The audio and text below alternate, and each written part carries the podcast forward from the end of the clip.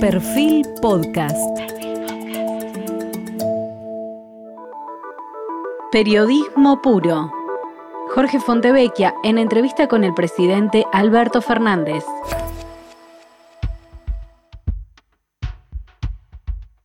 Bienvenidos. Hoy tenemos un programa especial y más largo, justamente en una semana candente para la política nacional, porque se abrió un nuevo capítulo en la polémica de un poder judicial independiente, a partir primero del viaje de jueces y funcionarios del gobierno de la red y directivos del diario Clarín al lago escondido, y simultáneamente el fallo condenatorio de la vicepresidenta en la causa de Vialidad Nacional. Así que tenemos con nosotros al presidente de la República, Alberto Fernández, para hablar de todos estos temas. El gobierno de Alberto Fernández está cumpliendo tres años, el 10 de diciembre, no cumplió, y su gobierno se caracteriza por haber atravesado la pandemia, el estallido de la guerra en Europa, los cambios de gabinete, los desacuerdos dentro de la coalición gobernante, la inflación, la pérdida de poder adquisitivo. Al mismo tiempo, los indicadores económicos positivos, como el crecimiento sostenido desde 2021 del Producto Bruto, la recuperación del empleo formal, que no se ven reflejados en el ánimo social. En el mismo periodo se aprobó también la ley de interrupción voluntaria del embarazo. Argentina se retiró del Grupo de Lima y le quitó un porcentaje de la coparticipación a la ciudad de Buenos Aires que Macri había asignado en su momento por decreto.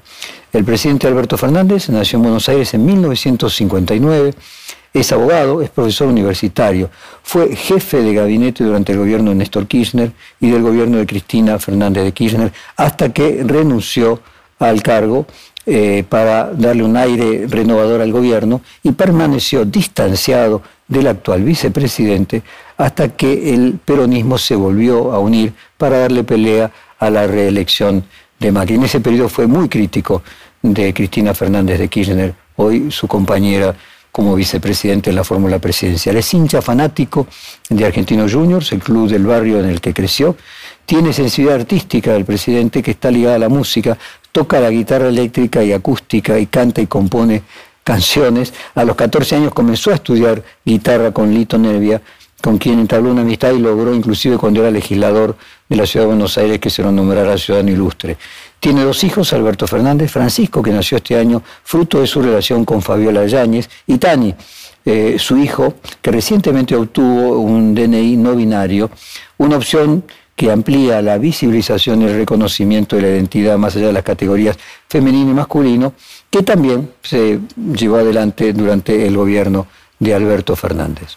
Vamos a tener un reportaje que va a recorrer todos los tópicos, que dura dos horas. Vamos a comenzar, se cumple el tercer año del mandato del presidente Alberto Fernández con el balance tercer año.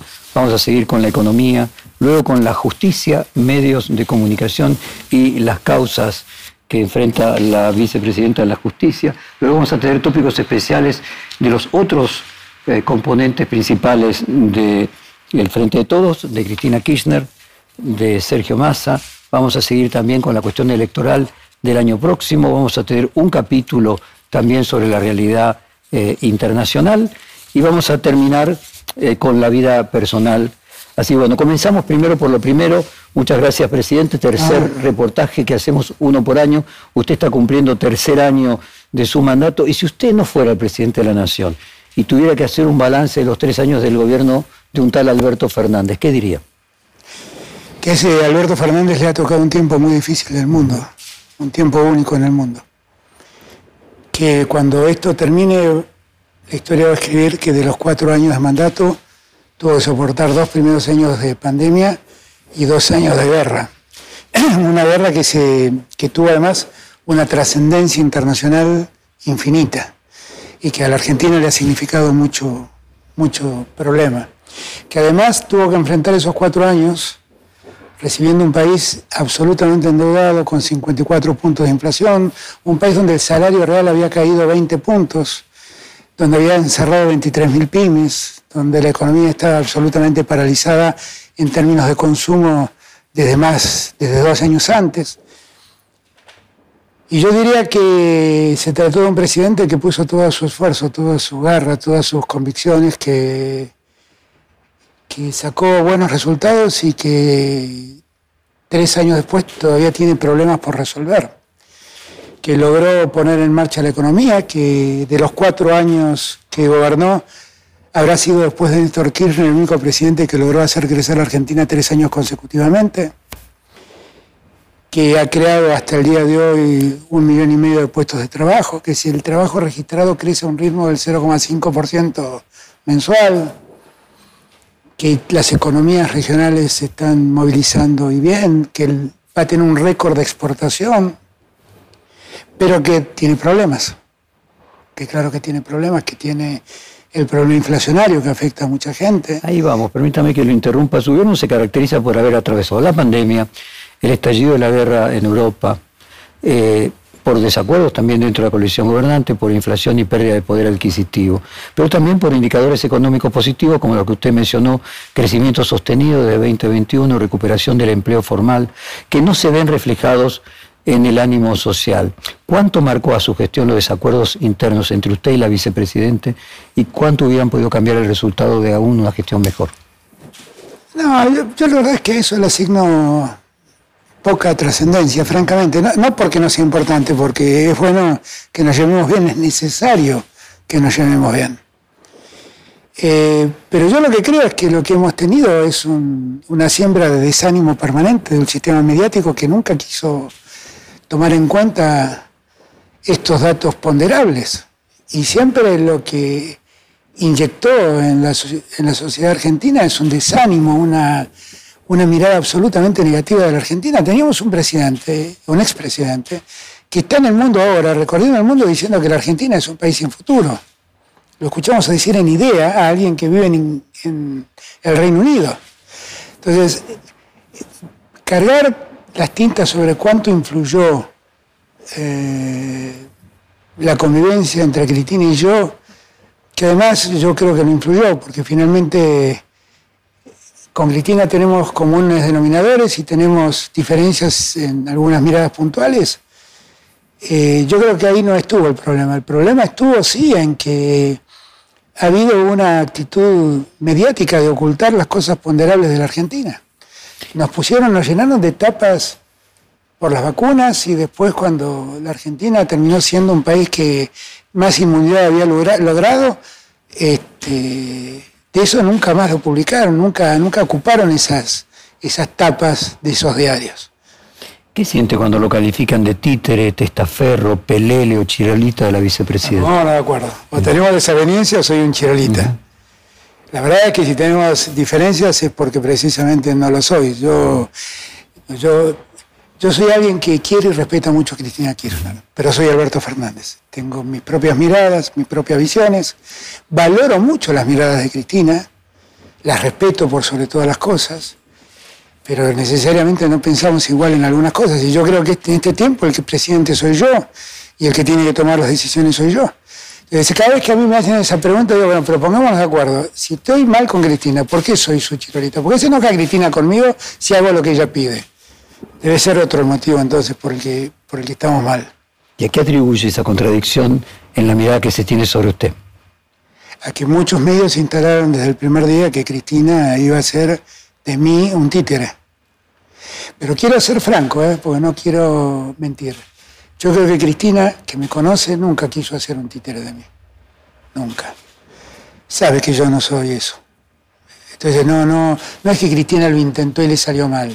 Cristina siempre me respetó a mí en ese sentido. Lo que pasa es que hubo momentos con la dinámica vertiginosa que vivimos en estos tres años, en donde nos descubrimos con miradas diferentes. Y ahí predominó mi decisión, no predominó la de ella. Muchas veces también predominó la de ella, ¿eh? porque tuve la certeza o la convicción de que ella tenía razón, que no tenía razón yo.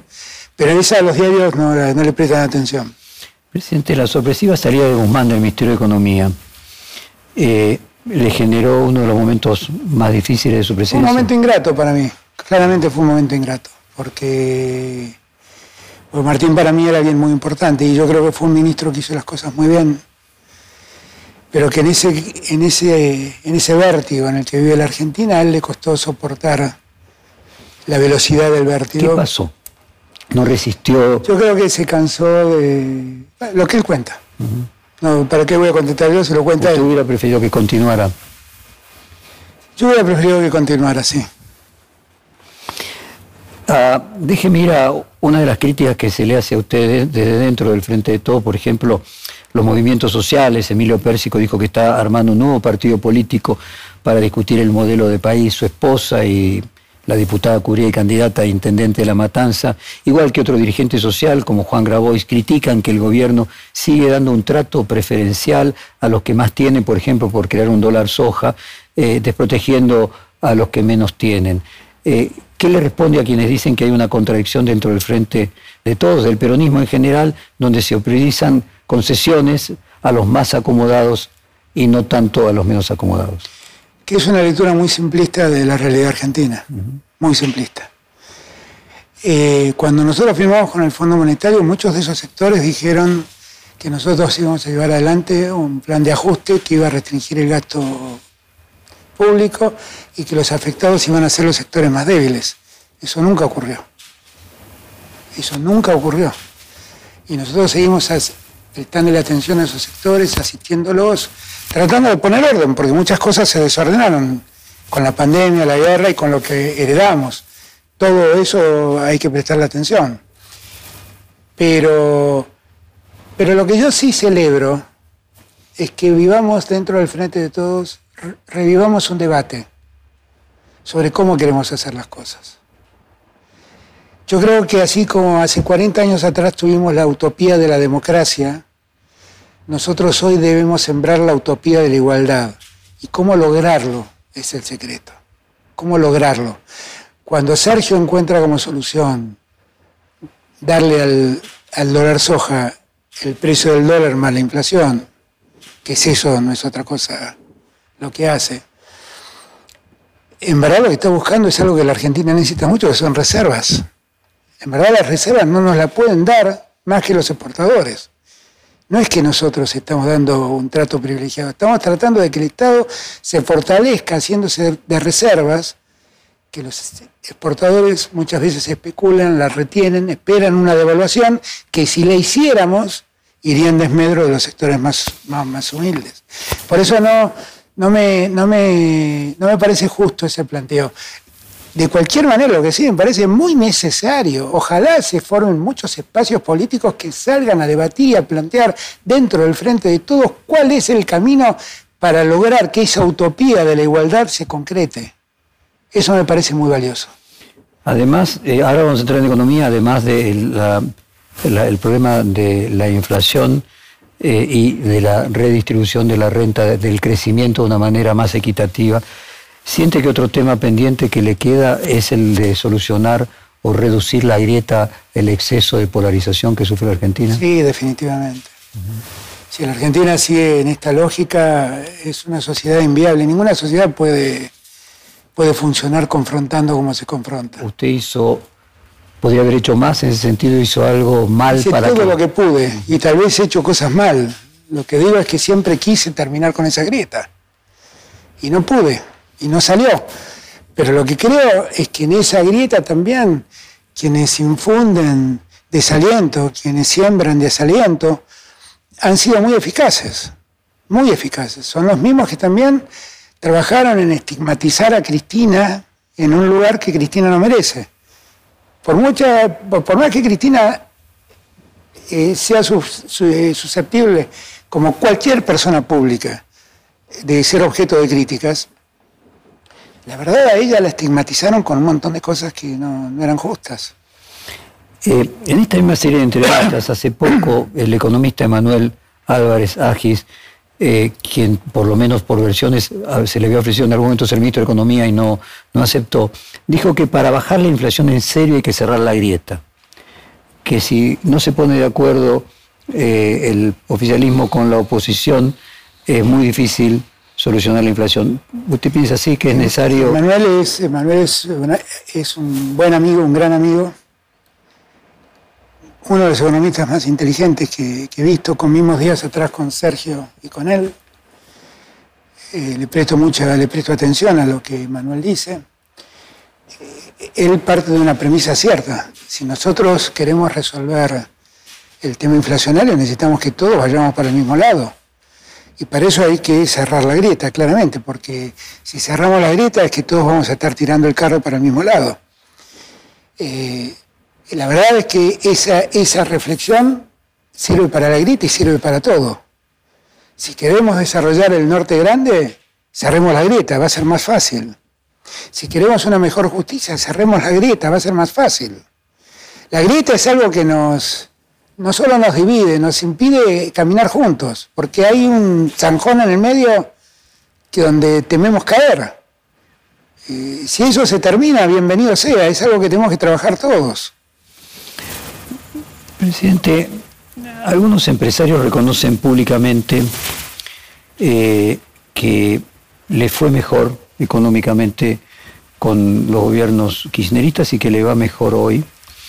Eh, la propia vicepresidente en una entrevista brindó recientemente al diario brasileño Fuera de San Pablo, marcó lo mismo que las rentabilidades de los empresarios y el valor de sus empresas era mayor eh, cuando no gobernaba la oposición que cuando gobernó Mauricio Macri. Sin embargo, pareciera ser que la mayoría del Círculo Rojo y de los empresarios no vota a gobiernos peronistas. ¿A qué atribuye el fenómeno? ¿Es un problema de ignorancia, de desconocimiento de cuáles son sus propias conveniencias? No, yo creo que es un problema de clase. Es, mucho peor que eso. No, ignorantes no son. Si han sabido construir empresas como las que construyeron, no es producto de la ignorancia. Una vez tuve esta charla con un dueño de una de las dos o tres empresas más grandes de la Argentina. Y le pregunté cómo estaba. Me había contado que con Macri le había ido muy mal y que su empresa, en la historia de la empresa, había tenido los primeros balances en rojo con Macri. Y le pregunté, ¿y vos votaste en el 17? No, voté a Macri. ¿Y cómo te había ido con Cristina antes? No, bien, me dijo, me fue paro, con Cristina exportamos, me fue bien. Dije, ¿vos por qué no votás al peronismo? Y bueno, me dice, que yo, hay cosas que no me gustan del peronismo. Le digo, lo que vos no te permitís es votar igual que tus trabajadores. Es un problema de clase. Es un problema de clase. Son los mismos empresarios que vieron cerrar 23.000 pymes en épocas de Macri. Son los mismos que vieron fugar más de 20.000 millones de dólares en dos meses. Son los mismos que vieron todo el juego de especulación financiera que se vio en los años de Macri en desmedro de la producción, que es lo que ellos representan. ¿Por qué no nos votan? Porque nosotros somos representantes de los que trabajan en esas empresas. Somos los que cuidamos los derechos de los que trabajan en esas empresas. Y es en esa, en esa mirada de clase lo que está el obstáculo para poder votarnos. ¿La grita también tiene que ver con esa situación de clase? También, también, también. Nosotros seremos siempre los cabecitas negras. Seremos un problema para... Somos el hecho maldito del país burgués del que habló John William Cook. El peronismo ya ha crecido mucho, ha evolucionado mucho. Es un partido demócrata por excelencia. Somos los que más cuidamos la república nosotros no tenemos un prófugo, prófugo tiene el pro, no nosotros. ¿eh? Nosotros hemos rendido cuentas, la tenemos a Cristina que sigue rindiendo cuentas de imputaciones que no tienen en ningún país del mundo tendrían cabida jurídica. Somos los que llegamos por democracia, somos los que respetamos la República y somos los que más defendemos la libertad. Yo creo que en la democracia no se ha vivido una libertad tan plena como la que se vive hoy, donde no solamente se dice lo que cada uno quiere, se dicen barbaridades y nadie actúa. Se dejan decir las barbaridades, confiando siempre que la conciencia del que escucha sabe discriminar entre lo bueno y lo malo, lo correcto y lo incorrecto, lo razonable y lo ilógico.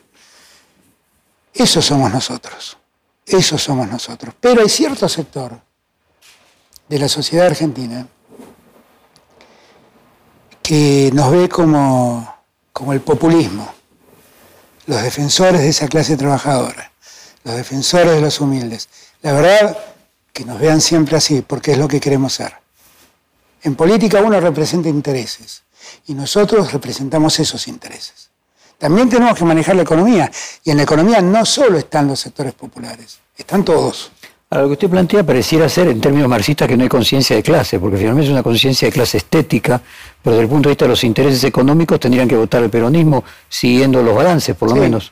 Sí. no, lo pienso, no lo pienso como marxista, lo pienso como peronista. No he sido nunca marxista, lo pienso como peronista. Pero como peronista también nosotros discutimos la, la llegada de la clase trabajadora al centro de la escena económica argentina. Y para nosotros la producción y el trabajo siempre ha sido nuestro tema más, más importante, más allá de que la marchita diga combatiendo al capital, el capital que supone inversión para dar trabajo es, es lo que nosotros siempre apostamos. Presidente, yo creo que en alguna por anterior le conté que yo nunca voté por el peronismo. Eh, y, eso era que lo haga. Eso, y reflexiono eh, sobre eh, sobre esa esencia del peronismo y escucho obviamente a la mayoría de los empresarios en una opinión eh, como la que acabamos de mencionar, que le va mejor con los gobiernos peronistas, pero no se vota al, peronismo. ¿Es posible que la estética sea más importante que la ideología y que finalmente esa condición popular, eh, independientemente de derecha, izquierda, economía, Estado, mercado, pero, es mucho más constitutiva? La pregunta, la pregunta, es, ¿cuál es la estética que buscan? La estética que buscan es la de Macri abrazado a Trump, o la estética que buscan es la de Alberto Fernández yendo al G7, yendo al G20, cercano a Macron para resolver problemas internacionales, involucrado con la guerra de Ucrania y siendo respetado en su condición de Argentina, no en su condición de sometido. No, no me refería a usted como representante de esa estética, sino a la historia del peronismo, digamos, élite versus popular, ¿no? Y que entonces eso pese más que la ideología finalmente. Es posible, es posible, pero yo la impresión que tengo es que en todo caso nosotros nos, hemos encargado del marketing. Hemos sido muy francos y muy honestos en lo que representamos, en lo que somos, en lo que queremos representar. Nosotros hemos siempre puesto en valor los, los los eh, intereses argentinos antes que cualquier interés. Ahora, está claro que hay cierto sector que se siente más cómodo viéndolo jugar un presidente al golf con el presidente norteamericano. Y bueno, y puede ser, pero, pero yo la verdad me siento mucho más cómodo con un presidente argentino que en la cumbre de las Américas le dice al presidente de los Estados Unidos lo que América Latina ha sufrido en la época de trumpismo y le pide que no sea como Trump. Entrando en el terreno económico internacional, ¿qué es cierto de que podría existir la posibilidad de un préstamo de 15 mil millones de dólares de Brasil, del Banco Central de Brasil o del Gobierno de Brasil o del Tesoro de Brasil a partir de que Lula sea presidente, que sumaría los 5 mil del swap de China? Debo confesar que no lo hemos hablado con Lula eso hasta acá. Sí hemos hablado mucho con el gobierno del presidente Bolsonaro y con Guedes, con su ministro de Economía, en la idea de la de la conformación de un Banco Central único y, ver de qué modo, así como tenemos el swap con China, tenemos algún mecanismo de relacionamiento comercial mejor con, Brasil. Eh, y creo que eso es algo que debemos hacer y tal vez ahora con Lula podamos hacerlo. Digo, las reservas de Brasil son más de 350 mil millones. 15 mil millones para Brasil no es nada y en el caso argentino produciría un cambio copernicano respecto de estabilizar la macroeconomía. bueno, hay que esperar que gane Lula, que llegue Lula, que llegue Lula el primero de enero. Después veremos cómo seguimos. En esta misma serie de reportajes, el responsable de la FIP, Carlos Castañeto, dijo que con el acuerdo de intercambio de información tributaria con los Estados Unidos, él estima que se van a detectar alrededor de 100 mil millones de dólares en bienes no declarados en Estados Unidos y que a través de algún sistema, ya sea el cobro de penalidades o un sistema de blanqueo, se podría recaudar el, impuesto a las ganancias del 35%, algo equivalente a pagar casi toda la deuda con el Fondo Monetario Internacional. ¿Qué expectativas tiene usted respecto de eso? No, yo tengo buenas expectativas. Yo le agradezco mucho al gobierno de los Estados Unidos que haya accedido a nuestro pedido y valoro enormemente el trabajo de Sergio Massa en ese sentido, porque cuando Sergio me lo planteó le dije, intentalo, yo no sé si lo vamos a conseguir, y lo consiguió. Y la verdad es que es un, trabajo encomiable. Ahora lo que tenemos que detectar nosotros es quiénes tienen fondos en los Estados Unidos y no los han declarado en Argentina. Las cifras que se mueven son distintas y la verdad es que no tengo certeza de, de qué monto estamos hablando realmente. Lo que sí sé es que todas las medidas, en este mundo globalizado, todas las medidas que tiendan a blanquear las operaciones financieras le hacen bien al mundo y en este caso bien a la Argentina. Y cuando una Argentina que tiene una, una tendencia natural, cierto sector de la Argentina, a llevar sus eh, activos al exterior, eh, es muy bueno conocer qué es lo que tienen en el exterior. No para que no lo tengan, sino para que expresen la riqueza que verdaderamente tienen y paguen los impuestos en ese sentido. No sé realmente cuál puede ser el monto, pero creo que puede ser muy importante. ¿Existe alguna posibilidad eh, de que se pueda llegar adelante, ya sea con un blanqueo exitoso, eh, con un préstamo de Brasil, eh, acumular una cantidad de recursos que permitan que sea viable unificar el mercado de cambios y lanzar un plan antiinflacionario más sólido, contundente? Nosotros quisiéramos, nosotros estamos trabajando para que que el mercado cambiario se, unifique. Y queremos llegar a ese objetivo, claro que sí. No, hemos sido nosotros los que creamos todo esto, de porque gran parte de esto lo heredamos. Es cierto, nosotros por la pandemia tuvimos que sacar adelante ese dólar solidario y esas cosas que, que hicimos en la pandemia por la falta de dólares que teníamos. Pero debemos trabajar en ese sentido. Y todo el esfuerzo va en ese camino. Y claro, de concretarse todas estas cosas ayudan mucho a lograr ese objetivo. También ayuda mucho que los argentinos entiendan que nosotros los dólares los necesitamos para, para traer insumos y seguir aumentando la producción y el trabajo en la Argentina. Antes que para el placer, para la distracción eh, y, si me permiten, también para el ahorro, porque hoy pueden ahorrar en pesos con cláusulas o con, en condiciones que le permiten a sus ahorros seguir el crecimiento del dólar, o sea que nunca se deteriore su inversión respecto del dólar.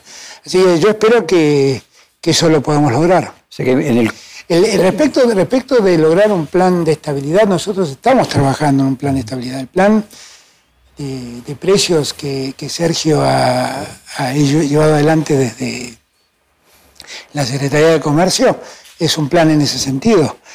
La pregunta es, ¿están pensando en un plan de shock? Y el plan de shock, cuando revisamos para atrás, siempre supuso devaluación y más pérdida de los ingresos de los sectores más débiles. Y por eso nosotros somos tan realmente a eso.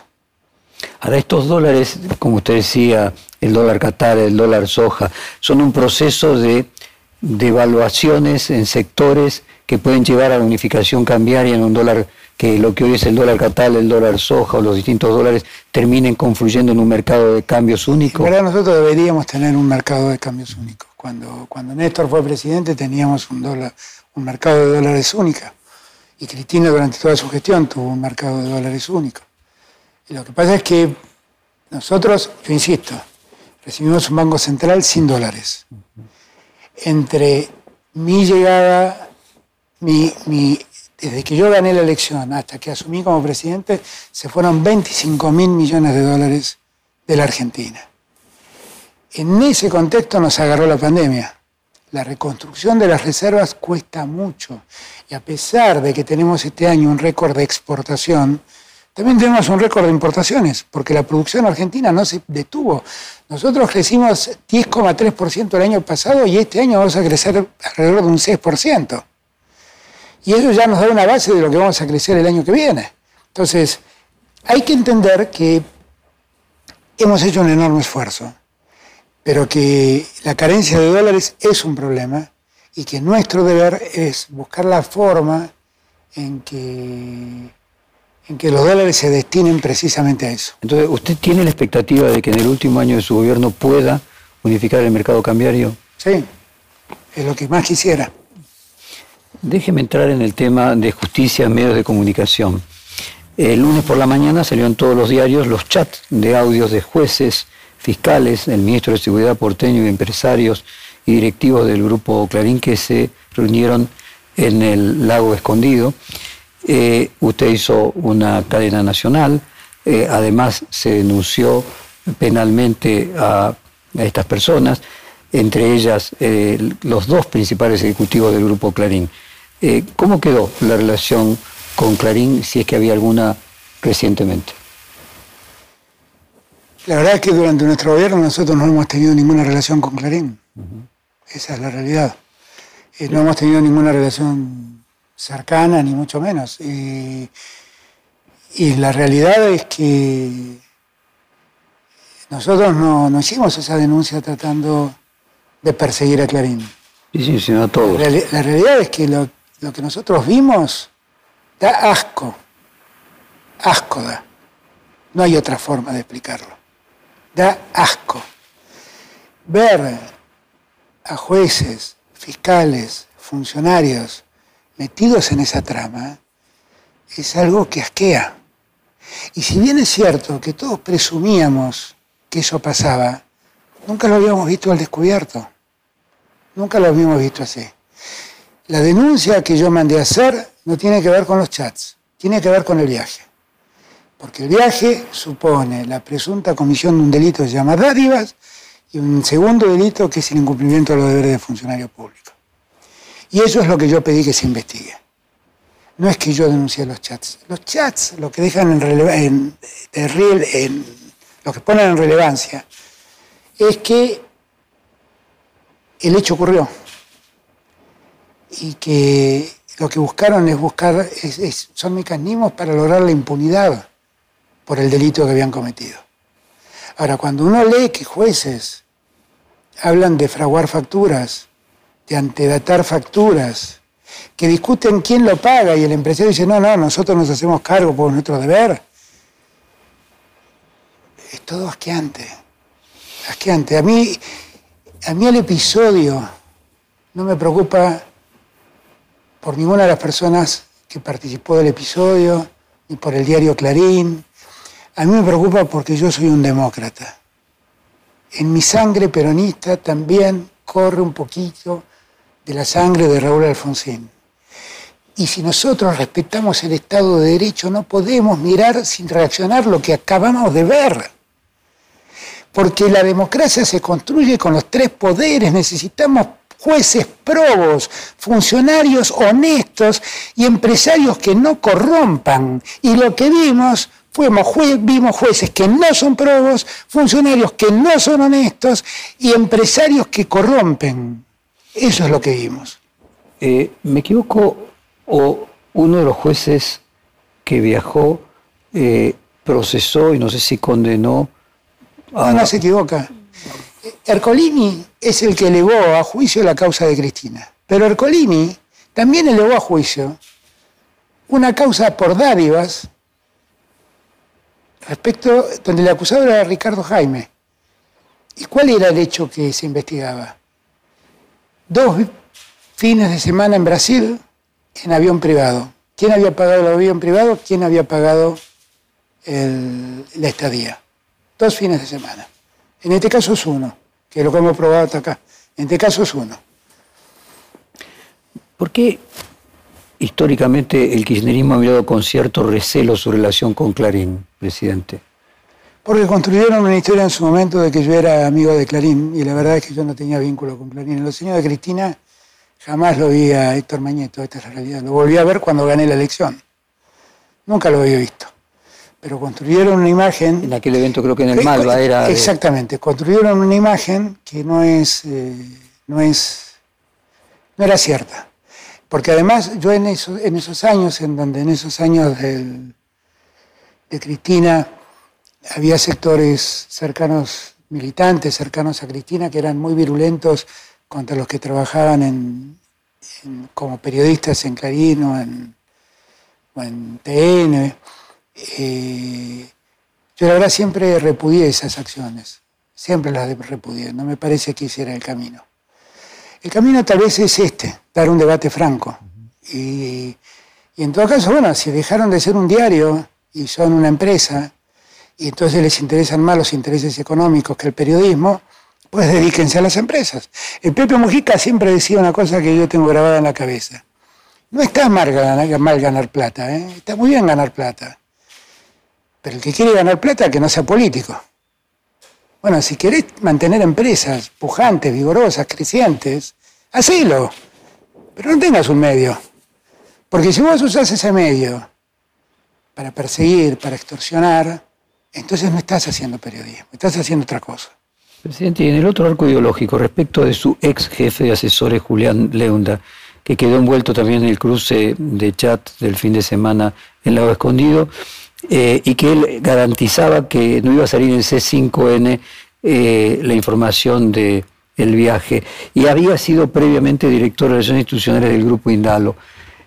No sé si la palabra es, si es ético o es prolijo que el director de Relaciones Institucionales de un grupo de medios luego sea asesor de la presidencia. En la medida que se desentienda el grupo de medios, sí, pero veo que no.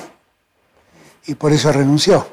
Yo lamento mucho lo que pasó con Julián, que es un hombre joven, que creo que tiene un futuro y además le, sigo guardando afecto, pero cayó en, una trampa que le tendieron en el sentido de que efectivamente lo llamaron para pedir una ayuda y no midió las consecuencias ni el lugar donde estaba parado. Ya no era más el gerente de relaciones institucionales del Grupo Intano, era el jefe de asesores mío. Y creo que cometió un error. Yo también pondero que él haya presentado la renuncia sin necesidad de que yo se la pida. Él lo vio como lo veo yo. Y eso me da cierta tranquilidad. Respecto de la de al día siguiente usted haya hecho cadena nacional, ¿dudó en algún momento de que la cadena nacional era el mecanismo necesario eh, o que podría haber otras formas para poner en agenda y en relieve lo que usted quería destacar? Yo el día domingo cuando vi la nota de Horacio Berbisky, inmediatamente me senté a escribir el discurso que, que después vi. La duda que tenía era cómo transmitirlo, porque no sabía cómo al día siguiente iba a estar la sentencia de Cristina no sabía cómo iba a ser usado. Pero lo que me determinó a hacer la cadena nacional es ver el lunes a la mañana que ningún medio hablaba del tema. No es que no hablaban de los chats, no hablaban del viaje. Yo en mi discurso no hablé de los chats, hablé del viaje. Entonces eso sí me llamó poderosamente la atención. Ninguno de los diarios de papel hablaban del viaje. Entre los portales, salvo perfil, el destape, los otros grandes eh, eh, medios de internet, ninguno hablaba. Entonces lo que me di cuenta es que había una suerte de, pacto de la humertad de no hablar, Dije, ¿cómo rompo esto? Y la única forma de romperlo era hacer una cadena nacional. Por eso la hice. Presidente, ¿usted puede asegurar que nadie vinculado al gobierno o a la AFI tuvo ningún tipo de participación en el hackeo que dieron origen a esos mensajes? Absolutamente, absolutamente. Mire, en los años de gobierno de Alberto Fernández, en el balance de los años que no hice antes, yo me comprometí a terminar con los sótanos de la democracia. Yo saqué a todos los espías de los tribunales. Yo prohibí que haya inteligencia interna. Si usted lee hoy los informes de la AFI, ¿sabe de qué me hablan? Me hablan de Rusia y Ucrania. Me hablan de los conflictos en la Unión Europea. Me hablan de conflictos que hay en el mundo. Nadie me habla de lo que hace usted o otro periodista o un opositor. Nadie. Yo, eso para mí, yo no usé nunca a un organismo, nunca usé a la FIP para presionar a alguien que me criticara. Nunca lo hice y no lo voy a hacer. Yo garantizo que lo que pasó no es el resultado del hackeo de, una, de una institución del Estado Nacional. Pasando entonces ya no al tema del viaje al lago escondido, sino a la sentencia eh, condenatoria de la Presidenta en el caso del juicio de vialidad. Las últimas palabras de la vicepresidenta fue que se había una conformación de un verdadero partido judicial que vino a sustituir al partido militar. ¿Está de acuerdo con esa comparación? Se parece mucho a lo que dice Cristina, la realidad se parece mucho a lo que dice Cristina. Yo lo digo con mucho pesar, vuelvo a repetir, yo, yo me crié en la familia judicial, mi padre fue juez, fue juez, estuvo 40 años en la justicia hasta que los militares lo echaron. Vi cómo eran los jueces antes y veo lo que son los jueces ahora. Y la verdad es que veo un proceso de decadencia profunda, enorme. Y, veo también que los jueces se han enamorado, si vale el término, de cierta forma de actuar poniendo un ojo mirando a la política. Y ya lo dijo Carrara. Carrara decía, cuando la política entra a los tribunales, la justicia se escapa por la ventana. Carrara es el padre del derecho penal liberal moderno, por decirlo de algún modo. Y tenía mucha razón. Y lo que estamos viendo que pasa con Cristina no es otra cosa que corroborar eso. Ahora, usted habla de un cambio de época en, la calidad de los jueces o de algunos jueces. De hecho, el juez Ercolini fue alumno suyo. Sí. Eh, imagino ayudante de cátedra Y ayudante de cátedra, las dos cosas. ¿Y, cuál era su visión de Ercolini antes, si es que distinta, y cuál es la de hoy? ¿Qué pasó? No, bueno, Ercolini ha dicho cosas increíbles como juez. Yo hace muchos años que no hablo con Ercolini. Dejé de hablar con él cuando, cuando yo no hablaba con Cristina, ¿eh? Por las cosas que escribía. Por el caso Gil Carbó por el caso Cristóbal López y Fabián de Sousa.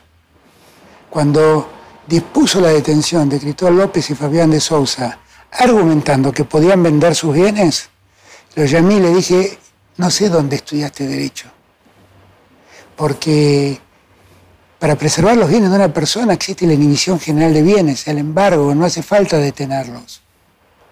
Detener a una persona para que no venda sus bienes y mantenerlo durante más de un año en esa condición es jurídicamente vergonzoso. Es un abuso judicial como nunca vi. Cuando sacó el procesamiento de Cristina, yo no me hablaba con Cristina. Cuando sacó el procesamiento de Cristina, diciendo que era culpable, porque había mandado un presupuesto y después lo había al Congreso Nacional, después lo había promulgado en ley, y que allí había obras que beneficiaban al señor Lázaro Báez, lo llamé y le dije, yo no puedo creer lo que estoy leyendo.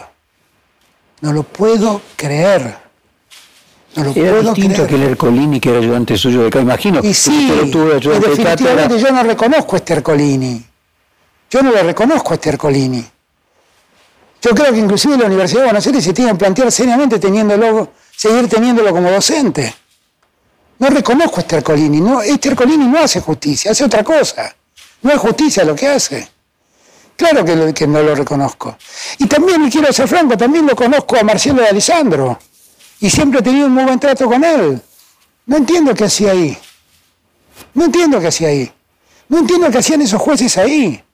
No entiendo cómo mancillan a la justicia haciendo lo que hacen. Me parece de una gravedad tan grande lo que ha pasado, porque lo que uno ve es el desparpajo, la impunidad, de cómo se mueven de cómo compran voluntades. Eso es lo que uno ve. Usted también apoyó la decisión de la vicepresidenta de recusar a la jueza María Eugenia Capuchetti. Eh, ¿Cuál es su visión de los jueces federales de Comodoro Pío? O sea, no, yo ¿el Colini es una excepción o desde su perspectiva? No, excepciones Rafecas. Excepciones María Servini. Excepciones Casanelo. No, no. Esos son los buenos jueces que tiene la justicia federal. Este, no, no. ¿Qué, pasó? Que la reforma judicial que usted promovió quedó estancada en el Congreso, no se lo trató nunca, no se metió debate. Es muy, fácil. Los que se benefician con esos jueces son la gente de Cambiemos, no los quieren tocar. Esta justicia le sirve a Cambiemos. Pero hubiese podido iniciarse el debate con los votos propios en el Senado. Es que el Senado salió de la reforma. Se aprobó en el Senado, no se aprobó en diputados. En diputados no se pudo aprobar nunca porque Cambiemos se puso firme en no tocar a estos jueces. Ni siquiera los tocaba, ¿eh? porque la reforma no, les quitaba la condición de que tardó un montón de tiempo ¿no? en, en, salir del Senado, eh, de la misma forma que lo de Rafecas tampoco no, no, nunca se no, trata. No, no, no. La reforma, la reforma de la justicia federal tuvo un trámite muy rápido en el Senado y salió muy rápido. Se durmió dos años en el Congreso, en la Cámara de Diputados. No, no, no, el Senado salió muy rápido, no salió, nunca se pudo tratar en, diputados. Del, Senado salió la ley de reforma de la justicia federal, que por ejemplo incluía la creación de eh, juzgados federales en Rosario, que hace mucha falta por el problema del narcotráfico. Nunca lo trató diputados. nunca trató la reforma previsional, de, previsional de, la Procuración eh, Fiscal, de la Procuración General, que era una reforma que ponía límite a la, temporalidad al procurador. Nunca trató la reforma del Consejo de la Magistratura. Está clarísimo que Cambiemos quiere que esta justicia que le sirve a Clarín le sirve a ellos siga siendo la misma. Y en el caso de Rafecas, que no se trató, que es solamente yo el Senado. que no se haya tratado, pero yo no he mandado ninguna otra opción porque creo que Rafecas es el mejor hombre que tenemos para que sea procurador en una, en, en una república y en una justicia independiente. ¿Y qué atribuye que en el Senado no se haya tratado el procurador? No lo sé, porque nunca nadie me supo explicar por qué no lo tratamos. Y cuando usted lo habla con la vicepresidenta, ¿qué le dice? No, no, no, no, no, no, la verdad nunca conseguí una, una nunca, nunca me dieron una definición clara de qué era lo que impedía que Rafeca fuera procurador. Hay una silla vacía en la Corte. Sí. Y no hay forma de que se ponga de acuerdo el oficialismo y la oposición para nombrar eh, ese nuevo. No van a nombrar porque la Corte también es servir al gobierno. Perdón, al gobierno no, a la oposición. Absolutamente servir a la oposición. Absolutamente servir. ¿Cómo se soluciona, presidente? O sea, si no hay un acuerdo entre oficialismo y oposición respecto no, pero que los que lo tienen que resolver son ellos. Porque yo escucho amigos, militantes, compañeros que me dicen lo que tiene que hacer es intervenir la justicia. ¿Y cómo se interviene la justicia? En una república. ¿Cómo se interviene? Necesitamos una ley. ¿Tenemos la posibilidad de sacar esa ley? La respuesta es no. Bueno, pero entonces sacamos el juicio político a los miembros de la Corte. Necesitamos dos terceras partes del Congreso para hacer eso. ¿Tenemos la dos terceras partes del Congreso? La verdad es que la Corte debería darse cuenta el desprestigio en el que ha caído. Debería darse cuenta de lo que ha hecho el juez de la Corte es a su vez juez del Consejo de la Magistratura, lo que están haciendo permanentemente. Le han cuestionado al, Congreso de la Nación los representantes que nombran, ¿con qué autoridad? Digo, ante el Consejo de la Magistratura estoy hablando. Digo, estamos, estamos en un punto donde tenemos que tener conciencia la degradación que la justicia tiene. La gente piensa que cuando yo digo estas cosas, estoy pensando en Cristina. Yo no estoy pensando en Cristina. Cristina en todo caso es una víctima más de este sistema judicial, pero hay millones de víctimas en este sistema judicial. ¿eh? Hay millones. ¿eh? Y lo que hay que entender es que cada vez que se escriben las barrabasadas que se escriben, se escriben por ahí respecto de alguien que es antipático para el que lee la noticia. Pero un día le pueden aplicar esa misma lógica al que lee la noticia. ¿eh? Usted se refirió al fiscal Luciano y hace una comparación con la muerte del fiscal Nisman. Hoy en retrospectiva, ¿le, parece que no fue feliz? Pero es que eso fue totalmente tergiversado del contexto en que fue preguntado. Lo que a mí se me preguntó era si yo no tenía miedo que le pase a Luciani lo mismo que le pasó a Nisman. Entonces pregunté, ¿pero qué tiene que ver lo de Luciani con Nisman? Digo, Finalmente, hasta el día de hoy, nadie ha verificado que lo de Nisman no sea otra cosa que un suicidio. ¿Qué tiene que ver lo de Luciani? Esa fue mi...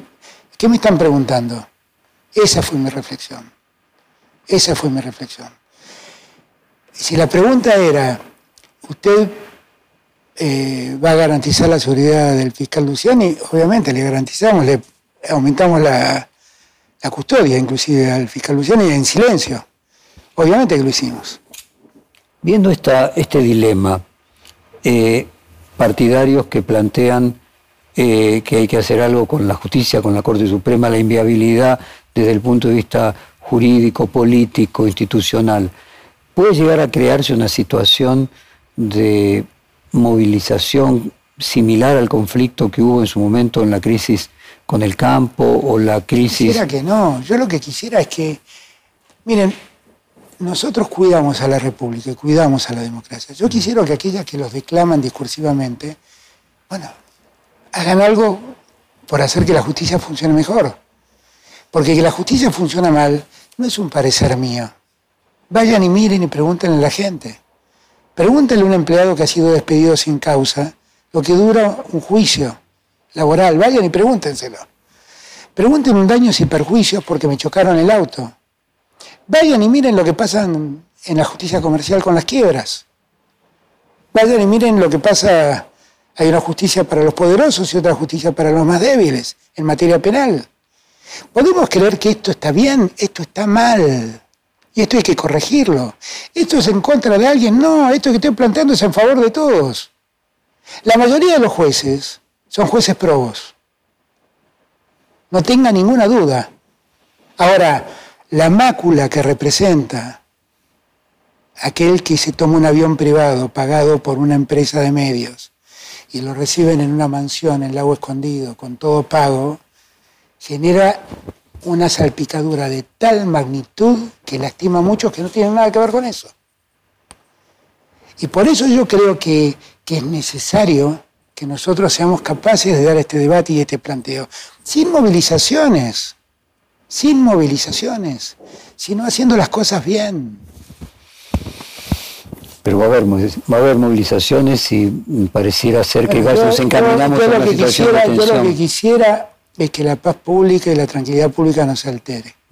Y que si hay, movilizaciones sean pacíficas y si lo que reclaman es que la justicia funcione de otro modo en la Argentina, yo voy a ser el primer militante en caminar en esa marcha. Pero esto en verdad es un problema de los dirigentes. Diputados, por favor, traten las leyes que tienen para tratar. Vamos a empezar a corregir las cosas desde ahí. Usted me preguntaba por el la vacante que está hoy en la Corte que dejó Elena Hayton. Pero, ¿tiene sentido que yo exponga un nombre para que la oposición nunca me lo apruebe? Dos, ¿tiene sentido que acuerde un nombre con la oposición para que haya un nombre? Eso se llama componenda política y yo no quiero eso. Yo quiero mandar a, los tribunales a, a, los mejores abogados, a los mejores jueces, a los más probos, a los que más saben, no, ¿No habría una que, que, lo satisfaga, que pudiera también satisfacer a la oposición? Primero debería ser una mujer, porque no hay ninguna mujer. No hay ninguna mujer. Y bueno, no lo sé, nunca nadie de la oposición vino a hablarme de esto. De lo que siempre me hablaron es que no iban a sacar, no iban a aprobar ningún pliego que yo Matías, ¿no? Porque si la oposición llegase al gobierno tendría el mismo problema luego. Sí, tal vez, tal vez. Lo que digo es que por eso eh, yo creo que todas las alternativas, inclusive todas las, eh, opciones que se vieron en el Senado sobre ampliación del número de la Corte, que fue un tema que, se debatió mucho en aquel consejo que al principio del gobierno yo formé que fue muy útil, hizo un trabajo extraordinario. Eh, pero claro, no pudimos dar ni el primer paso, que fue el de la reforma de la justicia federal. Ahí se trataba el juicio por jurados, se trataban un montón de consejos de la magistratura, un eh, Ministerio Público Fiscal, se trataban un montón de cosas, Ministerio Público de la Defensa. Todo eso quedó opacado, todo eso pasó a un segundo plano. Déjeme entrar en el capítulo, como decíamos al principio, teníamos de los otros integrantes principales del Frente de Todos. Voy a hablar de la vicepresidenta. ¿Cómo está su relación con Cristina Fernández? Bien, yo a Cristina le guardo un cariño sincero y en las circunstancias que ella está viviendo, ella sabe que cuenta conmigo incondicionalmente. Y cuando yo digo esto quiero dejar en claro, ella cuenta conmigo humanamente, incondicionalmente. Pero todas las cosas que yo digo sobre cómo ha sido su juicio, cómo ha funcionado las acusaciones contra ella, las digo en mi condición de hombre de derecho. No las digo para defenderla a ella. Las digo porque me atormenta pensar que la Argentina viva con un sistema judicial como ese. Ahora, presidente, usted dice repetidamente que nunca se volvería a pelear con Cristina, remarca cada vez que una vez por año yo le hago la misma pregunta, usted me cuenta que su relación con ella eh, es muy buena, pero lo que emana alrededor suyo y alrededor de la vicepresidenta indica un vínculo distante, incluso pasaron un tiempo importante sin, hablarse. Es muy posible que, es muy posible que hace un rato me preguntó si yo era un títere o una marioneta de Cristina. Yo le dije, no, parece que no, porque Cristina está enojada por decisiones que yo tomo. Debe ser que no tomo las decisiones que Cristina quiere. Y es muy posible que eso genere algún grado de distanciamiento. Pero eso no cambia el afecto, no cambia el respeto y no cambia la primera obligación que yo tengo como presidente, que es mantener unido al frente de todos. Yo voy a mantener y voy a trabajar incansablemente para mantener la unidad del frente de todos. Y esa es una obligación que yo tengo, es un deber que yo tengo. ¿Percibe que en las últimas apariciones públicas de la vicepresidente eh, a veces parece no asumir formar parte del gobierno? Ella tiene una mirada distinta y yo la respeto como respeto la mirada distinta de Máximo. Yo la respeto, pero yo tengo otra obligación, yo tengo que gobernar este país.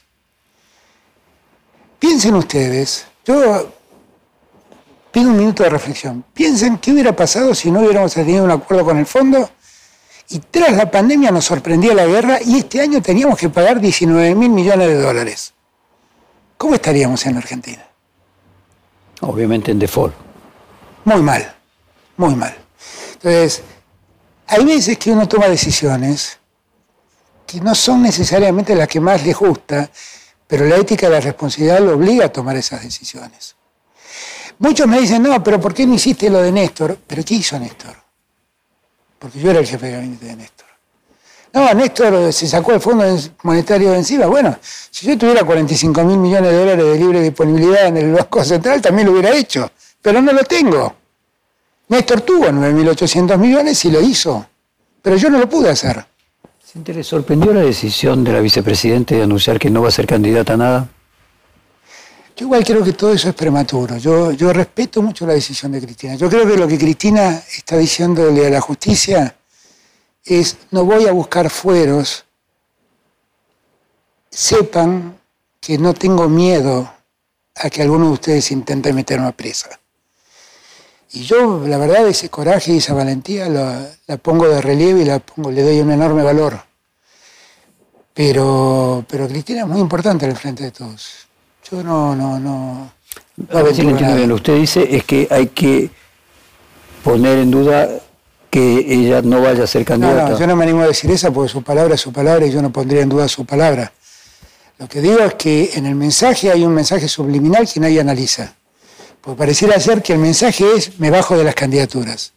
El mensaje es voy a asumir como ciudadana simple, como soldado raso, como ciudadano raso o como ciudadana raso en su caso, las consecuencias de los disparates jurídicos que ustedes causan. No, está claro que incluso hay un desafío, es decir, vengan a meterme presa, eh, incluso hay ciertos analistas de hecho de la oposición, Jaime Durán Barba en su momento, que decía que si Cristina fuese condenada o llegase a ir presa, eh, su eh, valoración por parte de la sociedad crecería enormemente y se le estaría haciendo un favor político. Pero independientemente de, ese mensaje a la, a la, justicia dentro del mapa político que se diga con cuatro meses de anticipación a la necesidad de plantear alianzas y del calendario electoral, por lo menos si mantuvieran las pasos el calendario electoral previsto, eh, es un cimbronazo político. En la oposición, por ejemplo, consideran que entonces Macri y los halcones tienen menos posibilidades,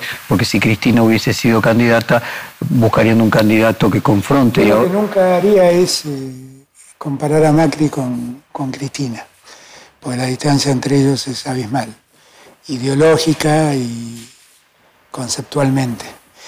Lo que digo es que Cristina ayer enfrentó un día muy duro.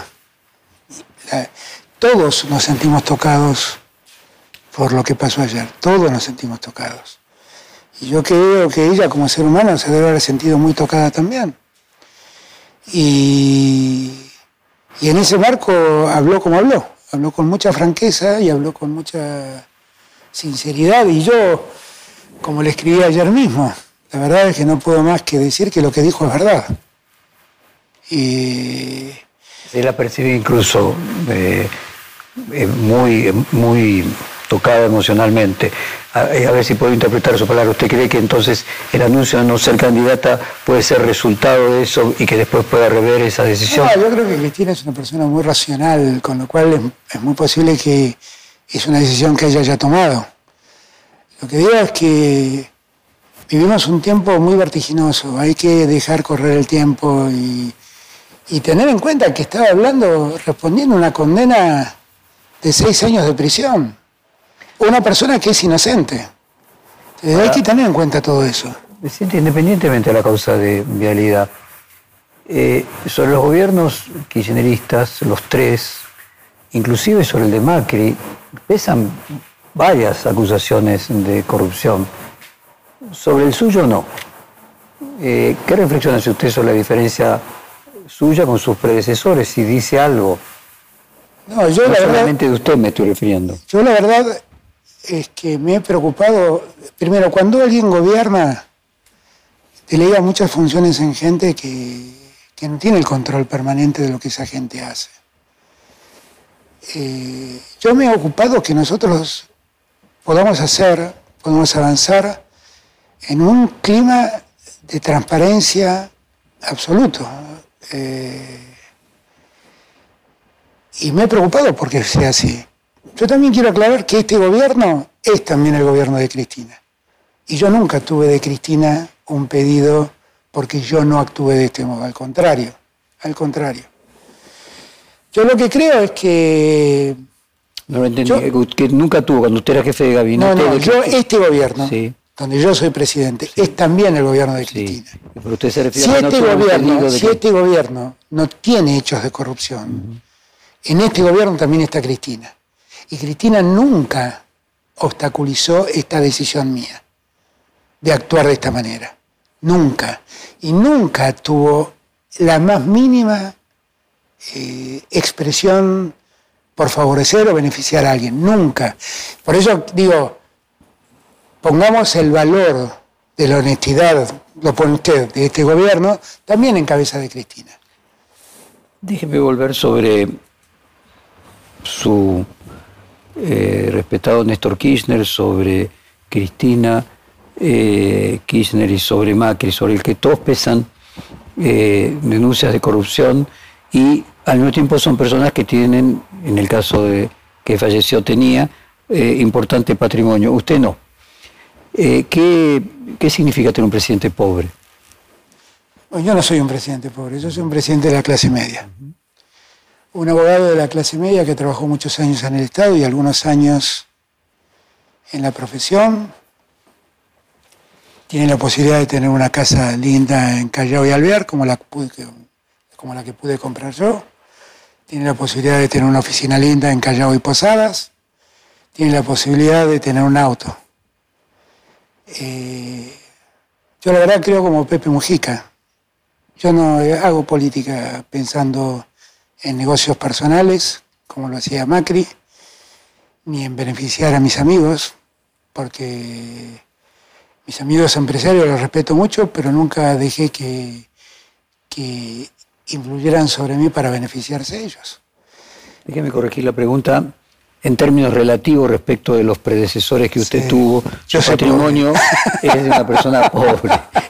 Entonces, de verdad, ¿Usted piensa que nunca se cometió un hecho irregular eh, que sea... Que yo lo haya conocido, no. Si lo hubiera conocido, lo hubiera denunciado sin ninguna duda. Y hubiera separado del cargo a quien fuera responsable. No, la época de Néstor Kirchner y Cristina Kirchner. Hoy en retrospectiva. No, yo no puedo decir que eso, porque Cristina Kirchner mismo dice que lo de José López lo dijo ella en sus alegatos. El otro secretario de Néstor Kirchner con 80 millones de dólares. Por eso, no, no, yo no puedo decir eso. Yo no puedo decir eso. Yo puedo decir que yo, mientras fui funcionario, no advertí hechos de esa naturaleza.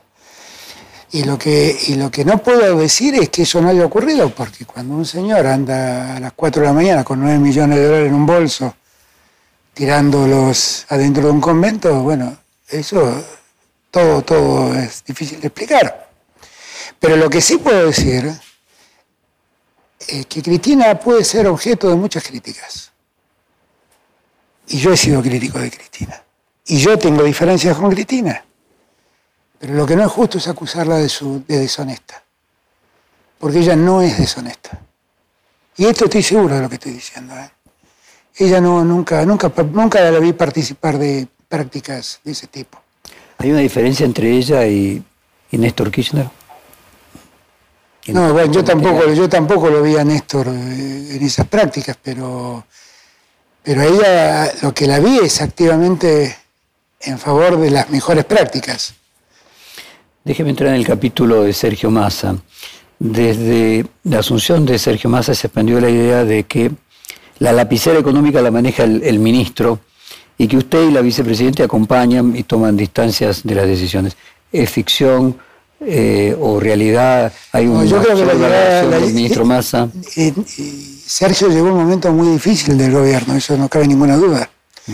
Y la verdad que creo que está haciendo y ha hecho las cosas muy bien. Creo que está trabajando con mucha seriedad. Todas las decisiones que toma, así como vino a plantearme un día, che, ¿por qué no firmamos este acuerdo con Estados Unidos? Yo le dije, vos vas a conseguir eso. Si lo conseguís, metele. Así como es esa decisión, todas las ha consultado conmigo. Y yo la verdad estoy muy conforme con el trabajo que él ha hecho. Y le estoy muy agradecido porque se hizo cargo en un momento muy difícil. Ahora, las decisiones finalmente son mías son mías. El dólar soja es una decisión mía también. Él habló conmigo y me explicó el por qué y me sonó razonable. Tengo el mejor, la mejor, el mejor vínculo personal y tengo una relación muy cercana con Sergio y me es fácil trabajar con él. Si ministro más avanzase eh, y fuese teniendo resultados y fuese bajando la inflación de acuerdo a, las, a los pronósticos que él mismo ha hecho, eh, ¿Es posible modificar la imagen negativa? Él tenía 77% de imagen negativa. ¿Lo tiene parecido usted, lo tiene parecido Cristina, lo tiene parecido Macri? Es decir, todos aquellos que pasaron por la función pública en puestos de mucha relevancia tienen una negativa muy alta. En el caso de Macri, en su momento, Durán Barba siempre cuenta que le llevó seis años bajarle la imagen negativa para que pudiera ser eh, eh, competitivo en un balotaje. ¿Usted cree que en el caso de Sergio Massa también puede producir ese efecto de reducción de las negativas y que sea un candidato presidencial. Yo creo, que eh, hemos vivido un tiempo muy difícil y también las encuestas no sé exactamente la capacidad que tienen de captar la realidad, porque cuando vemos los resultados de los votos, las encuestas dicen otras cosas siempre.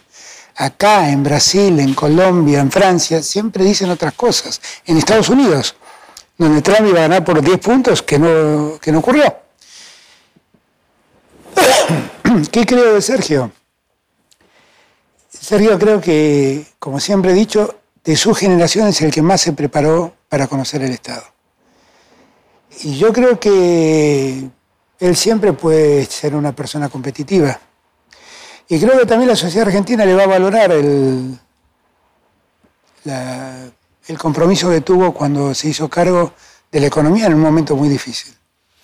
Sí, a Massa le fuera muy bien en su gestión, ¿le aparece usted un competidor para 2023 o potencia su propia reelección? Yo no lo sé eso, yo no lo sé eso porque no es eso lo que me preocupa. Lo que menos me preocupa en este momento, créanme, es mi reelección.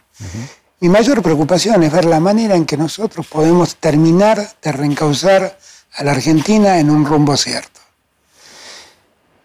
Jorge, y si el candidato fuera yo, debiera ser yo, porque soy el que en mejores condiciones competitivas estoy, seré yo, pero yo no voy a ser obstáculo para que el frente gane. Lo que nosotros vamos a garantizar es que el frente gane. Con lo cual, yo creo que es todo muy prematuro. Lo que sí le digo, y vale la pena hacer esta reflexión, que nosotros el, el 10, mañana, eh, bueno, en estos días, cumplimos empezamos a cumplir el año 40 de democracia. La democracia le ha dado muchas soluciones a la gente y le ha dejado muchas carencias. Y en verdad es una buena oportunidad los 40 años de democracia para que todos, todos, seamos capaces de construir una serie de puntos mínimos que nos permitan ver cómo va a ser la Argentina de los años que vienen. Porque la Argentina tiene una enorme oportunidad en los años que vienen. Nosotros vivimos en un país que fue pensado por la generación del 80. Fue un país que creyó en la Argentina agroexportadora. Ahora resulta que el mundo necesita litio. ¿Dónde está el litio? En el norte argentino. Y el mundo necesita cobre. ¿Dónde está el cobre? En el norte argentino. Y el mundo necesita alimentos. ¿Y dónde están los alimentos? En el centro argentino pero también necesita gas en la transición. ¿Y dónde está? En la Patagonia. ¿Y dónde está el hidrógeno verde? En la Patagonia. Tenemos una enorme oportunidad para fijarnos 10 políticas de estados que permitan el pleno desarrollo del norte grande, el pleno desarrollo de la Patagonia y el crecimiento del centro del país. Y hacer una Argentina más igualitaria. Que no sea más la Argentina del centro y la Argentina que tiene dos periferias. Que sea una Argentina, donde todos tienen posibilidad de desarrollarse. Eso debería ocupar nuestro tiempo en este año 40 de la democracia.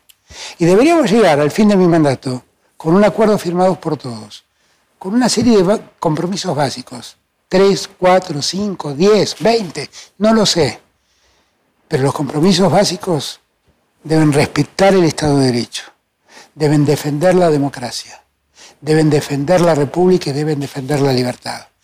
Pero ninguno de estos atributos tiene sentido si no propendemos a la igualdad.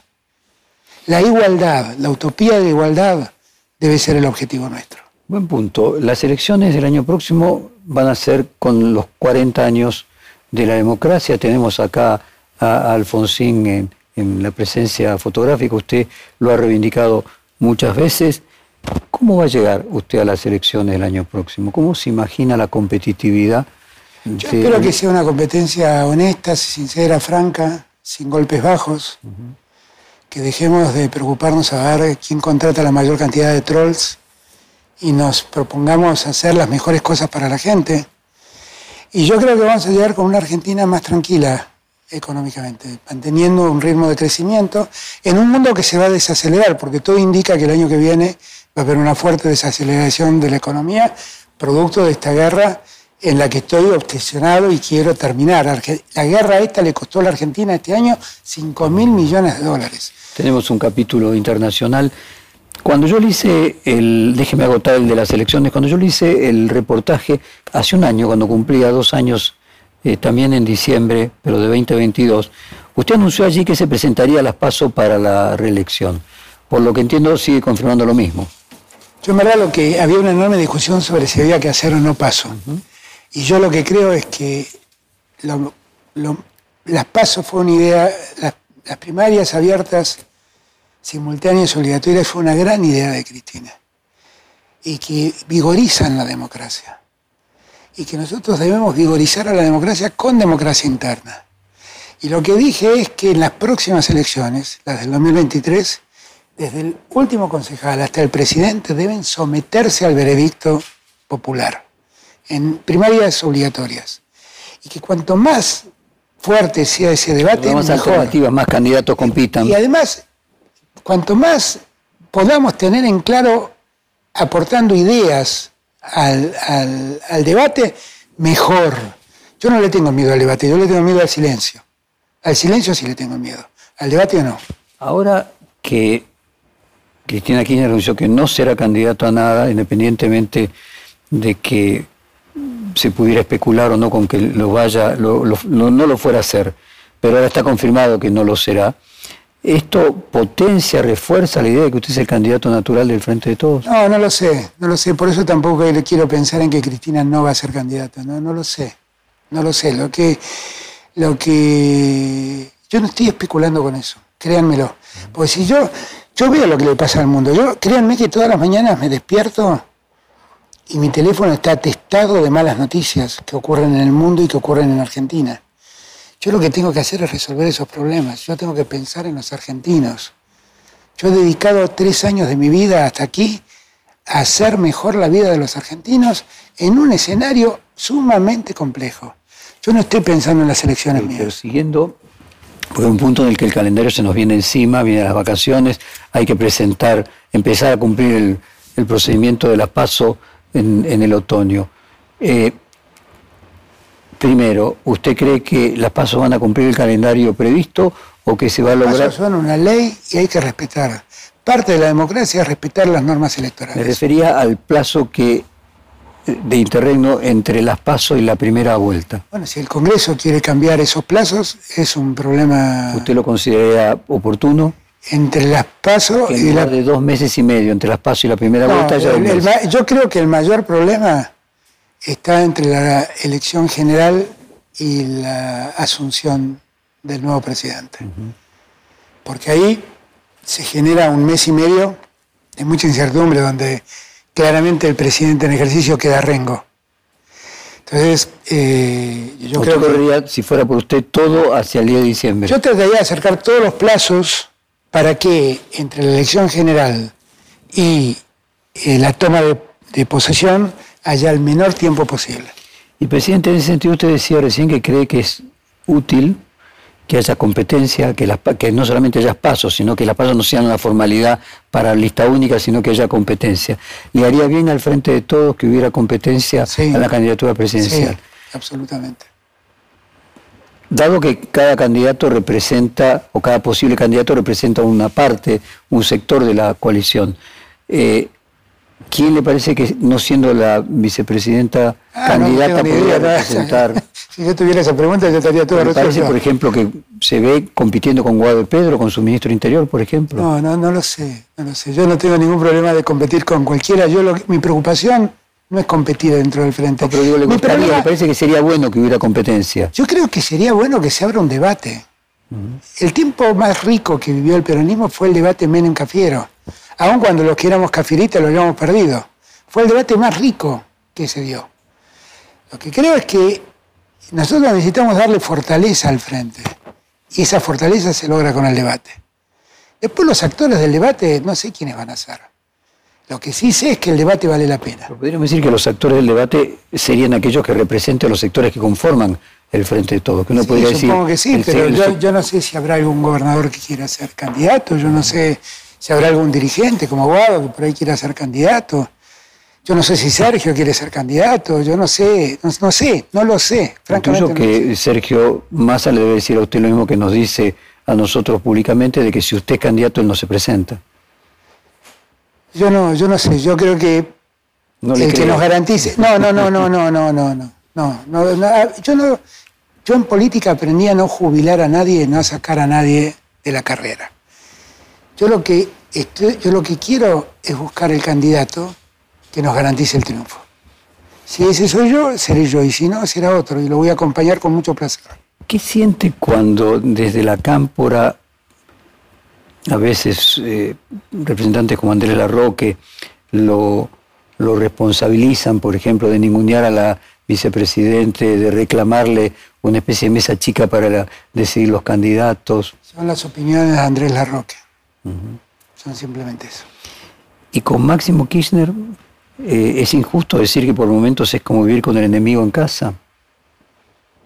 Son las opiniones de Máximo. Yo le tengo afecto y lo respeto. Lo respeto, lo respeto. Son las opiniones de Máximo. A ellos también le deben molestar mis opiniones, entonces no tengo por qué juzgarlas. Presidente, déjeme entrar en el tema de, internacional, primero con la región se celebró la cumbre del Mercosur, que tiene la triple particularidad que será, fue la última de Bolsonaro.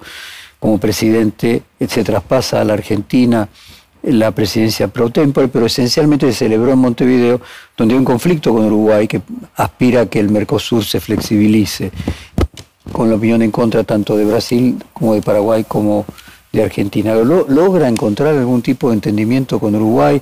¿Cómo imagina el Mercosur que le va a tocar a usted con Lula presidente dentro de un mes?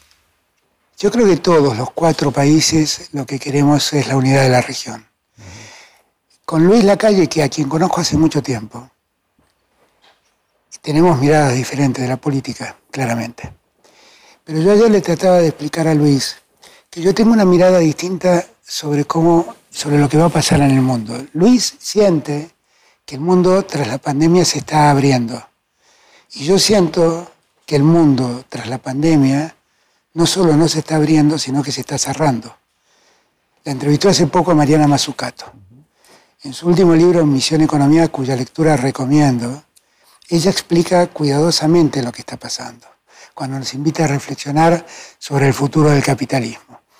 Y allí lo que uno ve, no es que hay, no hay, que hay eh, deslocación de empresas, hay deslocalización de empresas, hay relocalización de empresas. Lo que estamos viendo es que Alemania, que mandaba a producir a China, a partir del aumento de los fletes, quiere volver a producir en China. Lo que estamos viendo es que Estados Unidos, que mandaba a producir a México, quiere volver a volver a producir en Estados Unidos. Y, y, eso todo tiene que ver con los costos del flete. Ha cambiado el mundo, ha cambiado el mundo. Y lo que sí se ve no es que están creciendo los nacionalismos, están creciendo las regiones. La Unión Europea está buscando el modo de hacerse fuerte en el medio del conflicto bélico que soporta. El NAFTA está buscando el modo de hacerse fuerte. Y nosotros en el Mercosur tenemos que buscar el modo de hacernos fuertes. Cuando, entonces, cuando aparecen estas ideas de tratados de libre comercio desde la individualidad de cada país, yo lo que reclamo es, no es que uno esté en desacuerdo de esos tratados, está en desacuerdo de que se rompan las reglas del Mercosur que dice que para hacer eso se necesita la anuencia de los países miembros. Por eso mi comentario sobre la primera regla es cumplir las reglas. Eh, si, si, ese fuera el camino, pues entonces discutámoslo y veamos cuál es, si estamos todos de acuerdo. Pero si no estamos de acuerdo, entonces veamos o cambiamos las reglas para que cada uno haga lo que le plazca o... Que sería romper el Mercosur en ese caso. O, claro, romper las reglas es romper el Mercosur. En su reciente gira por Europa, eh, se habló del acuerdo Mercosur-Unión Europea. Claro. ¿Tiene expectativas de que la llegada al gobierno de Brasil de Lula permita avanzar de una manera más rápida en Yo eso? creo que la mirada de Lula es igual a la mía sobre este tema y acá hay que ser francos y honestos. Europa, a Europa le resultaba muy antipático Bolsonaro y cargó todas las culpas, tal vez con algún grado de razón, sobre la política de deforestación sobre el Amazonas que había llevado adelante Bolsonaro y lo acusaba de incumplir las reglas del Pacto de París y no tener en cuenta el cambio climático y estar afectando y profundizando la crisis que el cambio climático genera.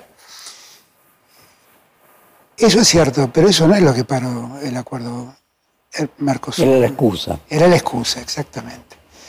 En verdad lo que para el acuerdo es que hay muchas medidas proteccionistas en, en materia agrícola y en materia ganadera que lo que hacen es cerrar fronteras e impedir el acceso a esos mercados de productos argentinos. Esto pasa en Francia. Y brasileños. Esto pasa en Francia, esto pasa, y brasileños, claro. Esto pasa en Francia, pasa en Irlanda, pasa en Polonia. Y entonces, ¿por qué el, acuerdo que se firmó en época de Macri nunca fue aprobado por la Unión Europea? Porque estos tres países no los aprueban en, en sus congresos, que es una regla para que sea aprobado por toda la Unión Europea. Entonces, a su vez nosotros tenemos problemas. Primero que no nos dejan entrar nuestros productos, pero además, pensemos en la industria automotriz. ¿Cómo hacemos para competir con la industria automotriz europea en un sistema donde se liberan aranceles? Sería el fin de nuestra actividad automotriz y Brasil y Argentina somos los únicos que hacen autos en toda América del Sur. ¿Por qué vamos a perder esa industria? Un acuerdo donde perdemos semejante industria es un acuerdo donde perdemos mucho. Entonces, lo que hay que hacer es volver a sentarse, porque yo creo en el acuerdo con Europa, ¿eh? creo firmemente. Que volver a sentarse, revisar asimetrías y hacer un acuerdo que nos sirva a los dos. Porque si el acuerdo solo le sirve a uno, eso no es un negocio. Y a ver, expectativas. 2023, España asumirá la presidencia pro tempore del Consejo de la Unión eh, Europea. Usted tiene una relación con España muy estrecha, al mismo tiempo tiene una relación muy estrecha con, con Lula. Eh, recientemente Josep Borrell, en su paso por Buenos Aires, dijo textualmente, tiene que ser el año de América Latina en Europa y de Europa en América Latina. Eh, ¿Usted ve la posibilidad de que se acelere un acuerdo con Europa o la guerra con Ucrania Es consume que- toda la energía? Yo creo, yo creo que para, para poder eh, pensar en ese acuerdo, tenemos que tener en cuenta lo que acabo de decir. Miren, hay que rediseñar las asimetrías, hay que darle solución a las asimetrías. Esto es algo que he hablado con todos, ¿eh? porque Merkel en su momento me lo planteó y, y Scholz también me lo planteó, y a los dos le dije lo mismo. Con Macron, que es con el que tengo, el líder europeo con el que más trato tengo, más asiduidad tengo en el trato, lo he hablado infinidad de veces. También con Pedro, lo he hablado muchas veces, con Pedro Sánchez. Eh, pero esto es como el tango, se necesitan dos. Hay que ponerse a revisar las cosas. Nosotros no podemos aceptar el acuerdo en, lo que, en, la, en la parte industrial porque el daño que se genera sobre las industrias del Mercosur son muy grandes. Uruguay la siente menos porque está menos industrializada. Y Paraguay lo siente menos porque está menos industrializada que Argentina o que Brasil. Pero nosotros, Argentina y Brasil, lo sentimos mucho. ¿Qué significa la llegada de Lula a la presidencia en Brasil para la Argentina y para toda Sudamérica? Lula es un líder regional indiscutible. A mí eh, me afecta hablar de Lula porque lo quiero mucho. Le tengo un enorme cariño personal, pero le tengo un enorme respeto político. Eh, ese tiempo, esa década rosa, como la llaman algunos, fue posible por Lula. Porque Lula siempre fue No el solo líder. en Brasil, usted, sino también en toda la región, porque Lula, Lula fue el líder de América Latina, pero nunca nos hizo notar que él era el jefe. Son dos cosas distintas. Y ese don lo sigue teniendo Lula. Y yo creo que él va a ayudarnos mucho. Yo trabajé por la, por la democracia en toda América Latina. Me preocupé por la libertad de Lula, me preocupé por salvar la vida de Evo, me preocupo por la situación de Cristina, eh, me preocupo por la situación de Perú, me preocupo por la situación de Venezuela, me he preocupado siempre y he estado siempre presente en los conflictos que la democracia eh, manifestaba en América Latina. Ahora que ya- Lula va a ayudar mucho a que todo eso sea más fácil de llevar. Ahora que ya está electo y que no hay un problema para usted manifestarse, eh, de enemistarse con el gobierno de Brasil y otro signo, concretamente, para el Frente de Todos, el triunfo de Lula en Brasil, ¿representa algo en la elección del año próximo? Yo. Cuando Lula se puso el gorrito de Cristina Fernández 2023, que en realidad sería el Frente de Todos 2023, ¿indica algo de ayuda de Lula Está para claro, que... Lu- Lula, Lula es muy generoso conmigo y siempre recuerda el día que lo fui a visitar a la cárcel y para él ha sido un momento... Usted fue el único, eh, digo, de todos los presidentes, usted fue el único cuando fue cuando nadie además imaginaba siquiera que podía salir en libertad y mucho menos ser presidente nuevamente. Porque, pero fui porque antes habíamos constituido el Comité Internacional por Defensa de Lula, porque antes lo vio ver al Papa y, Y lo había hablado con el Papa. y, y porque además estaba convencido de la inocencia de Lula. Como estaba convencido de que había que salvar la vida a Evo y como estoy convencido de la inocencia de Cristina. Igual, exactamente igual. Para mí, en esos puntos no tiene que haber especulaciones. Como estoy convencido que el problema de los venezolanos tienen que arreglarlo los venezolanos. A ver, póngalo en estos términos. Uno ve el crecimiento de los libertarios por un lado y el análisis de que la derecha está creciendo en todas partes del mundo. Uno mira, luego el resultado en Estados Unidos no lo confirma, pero por lo menos hasta cierto punto se ve, se observa a Giorgia Meloni en Italia, en Francia Macron ganó por muy poquito, estaba ahí Le Pen casi le gana, en Estados Unidos en su momento parecía que Trump iba a volver cada vez con más fuerza y Bolsonaro eh, se suponía que quizás podía llegar a, a hacer un buen resultado. Ahora uno mira y ve a Petro en Colombia, ve a Boric en Chile, ve a Arce en Bolivia, ve a Lula en, en Brasil. ¿La región está corriéndose hacia la centro-izquierda o hay un regreso del neoliberalismo a la centro-derecha? No. Yo lo que, eh, lo, que creo, lo que creo es que tanto en Chile como en Colombia, como en Brasil, como en Bolivia, Y Como en Argentina. Uruguay, porque usted habrá visto que la calle Pou es muy probable que gane el frente en las próximas elecciones. Por eso, yo lo que creo es que hay una mirada donde la sociedad pondera a un progresismo moderado, a un progresismo democrático, a un progresismo republicano, a un progresismo respetuoso de las libertades. Eso es Petro, eso es Boric, eso es Lula. ¿Y Eso eso es usted? Eso quiero ser yo. Eso quiero ser yo. Presidente, quiero volver a los reportajes anteriores y leerle algunas cosas que usted dijo y ver si eh, sigue planteando lo mismo. Usted mencionó recién el caso de, de el Comité por la Liberación de Lula en el que le escribió al Papa. Eh, en el reportaje que, el primero que le hice en el 2020, usted marcaba que era un católico, no muy practicante, pero un católico, eh, y hablaba de toda la relación que tenía con el Papa. ¿Cómo siguió su relación con, con el Papa y si ve que con un... Lula presidente, es más probable que el Papa vuelva a viajar a Latinoamérica y finalmente venga a la Argentina? No lo sé, no lo sé. Yo con el Papa, no, con el Papa sigo teniendo la relación de siempre. Yo, lo que pasa es que acá en Argentina es como que existe un papómetro que trata de ver cómo, cómo es el vínculo de los dirigentes argentinos con el Papa. Y el Papa es una figura ecuménica que nos excede mucho a todos nosotros. Yo no lo llamo al Papa todos los días. Lo llamo cuando necesito hablar con él, como llamo a los jefes de Estado cuando necesito hablar con ellos. No es que estoy todo el día eh, hablando con, ni con el Papa ni con nadie. El Papa es una figura inmensa.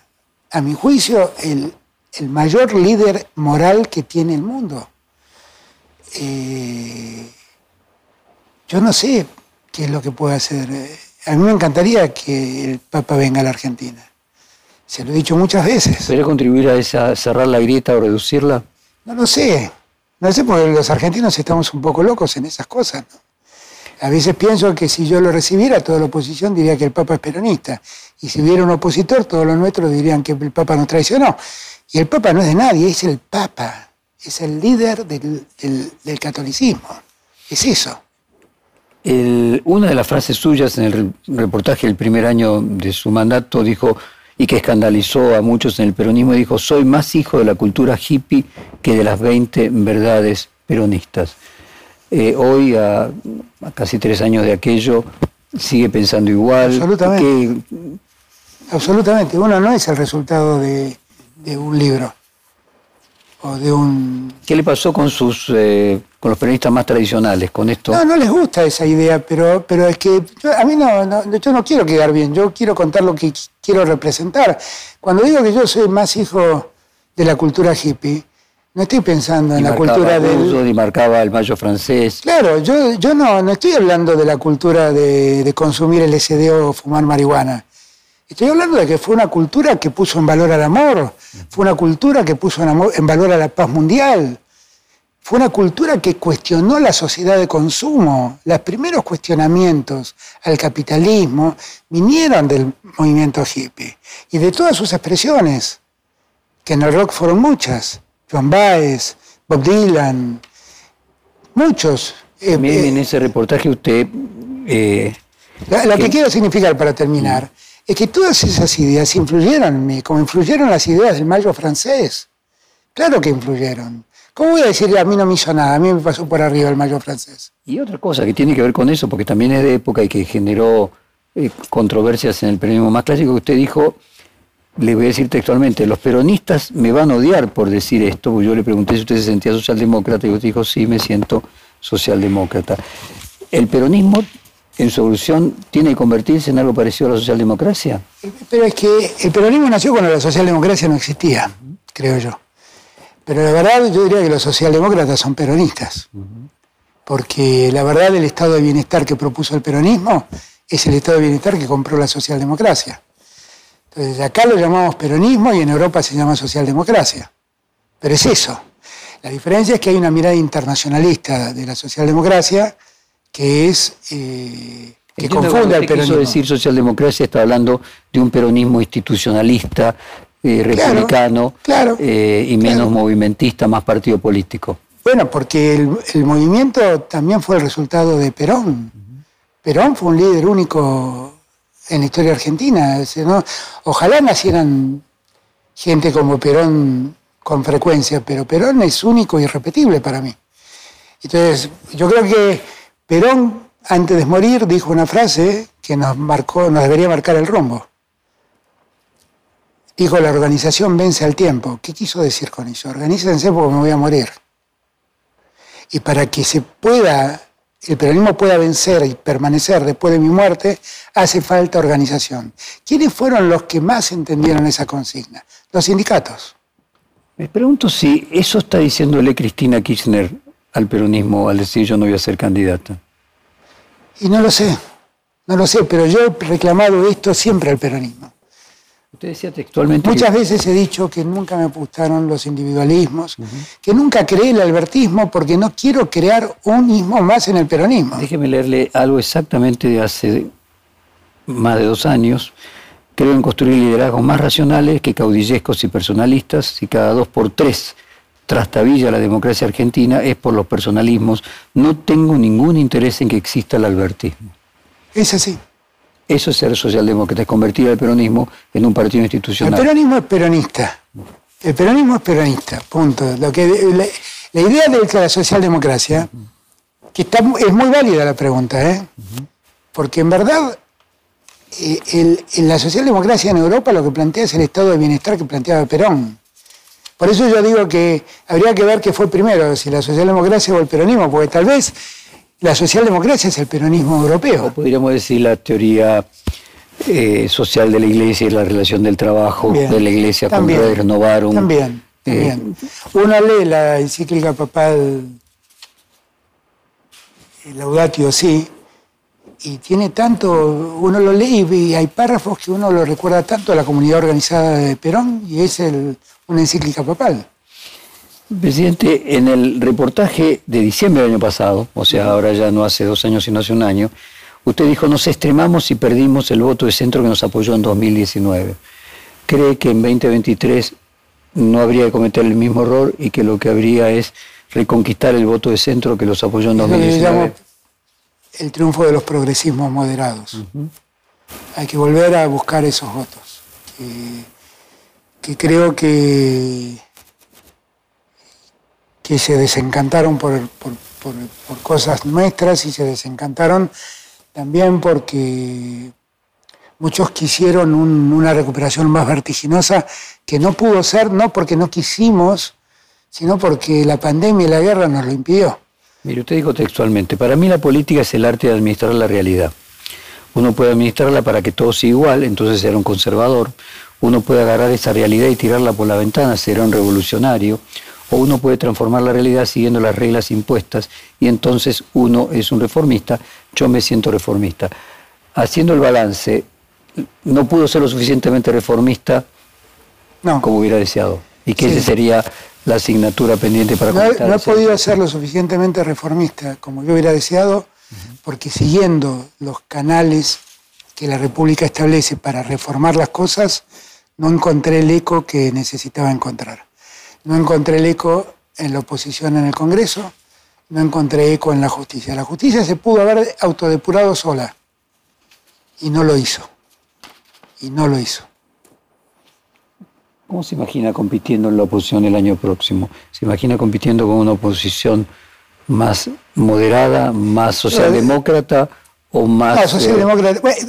igual a mí esas categorías internacionales me complican un poco la vida. Ok, más de centro... Cuando yo veo que el radicalismo preside la social internacional socialista y viene acá y se abraza a Bullrich y a Macri, digo, bueno, no, algo no está bien en el mundo. ¿eh? algo no está bien. Yo esas categorías internacionales le escapo, le desconfío, porque no, no tengo muy bien claro qué son. Pero se eh, imagina compitiendo con alguien que represente también una tendencia de centro. Una competencia sana, una competencia de debate que le sirvan a la gente. Eso es lo que yo quisiera. ¿Le preocupa la emergencia y el crecimiento en lo que parece ser las intenciones de voto de los libertarios? No. Me, preocupa en tanto y en cuanto tengo que prestarle atención a los mensajes que, que dan y los mensajes que recibe mucha gente. Y en todo caso llamar la atención de los que hoy lo miran para decirle, mira que ese no es el camino. Me preocupan esos términos. ¿Es una amenaza más para Juntos por el Cambio que para el Frente de Todos? No, es una amenaza para la democracia. Porque con sus discursos altisonantes y escrachando gente a la salida de la Casa de Gobierno e insultando funcionarios, un día le pusieron la pistola en la cabeza a Cristina. ¿eh? En el reportaje de un año ya hablábamos de los ministros que habían sufrido desgastes por diferentes eh, motivos. Continuó ese desgaste. Eh, ¿Le parece que el periodo que le tocó gobernar hizo que se le desgastaran los ministros más rápidamente? Yo creo que sí, porque creo que nadie le tocó, en los 40 años de democracia nadie tuvo que gobernar en el contexto que yo goberné. Con una pandemia, yo tuve dos años que prendía un canal de televisión y abajo me contaban cuánta gente se moría. Así tuve dos años. Y cuando creí que estaba, estábamos recuperando oxígeno, la Argentina crecía, la economía crecía y avanzaba, me encontré con, con una guerra absolutamente inesperada. Y desde entonces estoy trabajando con los líderes del mundo para ponerle fin a esa guerra. Cuando quiero entrar en el terreno de la salud, y le voy a leer en dos momentos. ¿no? A ver. Primero, a poco de asumir, usted decía, yo le pregunto, ¿duerme igual? Eh, y él me dice, siento, usted me dice, siento que descanso lo suficiente, soy alguien que duerme a las 1.30 de la mañana, a las 7.30 ya está despierto, eh, y me lo planteaba que estaba muy bien. Eh, y luego en el año pasado usted dice, los médicos me dijeron que era producto de que el cuerpo cuando baja la adrenalina empieza a padecer las dolencias. Es decir, se refería a que usted se enfermó o empezó a sentir enfermedades cuando dejó ser jefe de gabinete y no mientras lo era. La adrenalina, sigo citándolo a usted, es como una suerte de droga que nos tapa las dolencias. Ahora debo tener mi adrenalina muy alta, al máximo, porque no me doy cuenta que estoy estresado. Finalmente el cuerpo le cobró en su pasó el aviso. Le pasó el aviso. sí. Bueno, ¿cómo está su salud? No, gracias a Dios muy bien. Evidentemente eso no, no quiero, no, no no quiero detenerme a explicar lo que pasó porque ya se escribió mucho y ya todos están más o menos al tanto. Pero lo que sí estoy tranquilo es que cuando volví, al día siguiente de llegar de Indonesia, eh, me hice un chequeo muy amplio, donde no solamente vieron cómo estaba la situación del estómago, sino hice una revisión completa y todos los análisis dieron bien y hace una semana me dijeron los médicos, andás mejor de lo que esperábamos, porque con el sangrado había tenido una caída muy grande de glóbulos rojos. Me dijeron que iba a tardar 45 días en, re- en recuperarlos. Y en 10 días recuperé los glóbulos rojos que, que el cuerpo necesita. Así estoy, estoy bien, me estoy cuidando, estoy siguiendo una dieta estricta para Se lo ve mucho más flaco. ¿Cuánto adelgazó? un poquito más de 10 kilos. ¿En cuánto tiempo? ¿Tres meses? ¿Tuvo algo que ver eso también con lo que le pasó en Bali? No. No. No, no, no. no. Lo que tuvo que ver, la verdad, es que cada uno canaliza la ansiedad como puede. Yo canalizaba la ansiedad comiendo dulces. Y un día Vicky Tolosa Paz me dijo, che, mira que Pepe bajó 7 kilos y Por su marido Albistur. Ah, por, por- por Pepe Albistur, solamente porque dejó de comer harinas, eh, dulces y dejar de tomar alcohol. Y la verdad que me... ¿Y qué come? Le dije, solo proteínas. La verdad que me interesó la propuesta y empecé a seguirla. Y me fue bien. Eh, No es, no es esa dieta pura, porque esa dieta, por ejemplo, no recomienda frutas y como alguna fruta después de, de almorzar. Pero lo que sí he descubierto que si uno deja de comer hidratos de carbono y deja de comer azúcares, a mí el alcohol no me porque no tomo, pero deja de comer azúcares y deja de comer hidratos de carbono, uno está, bien.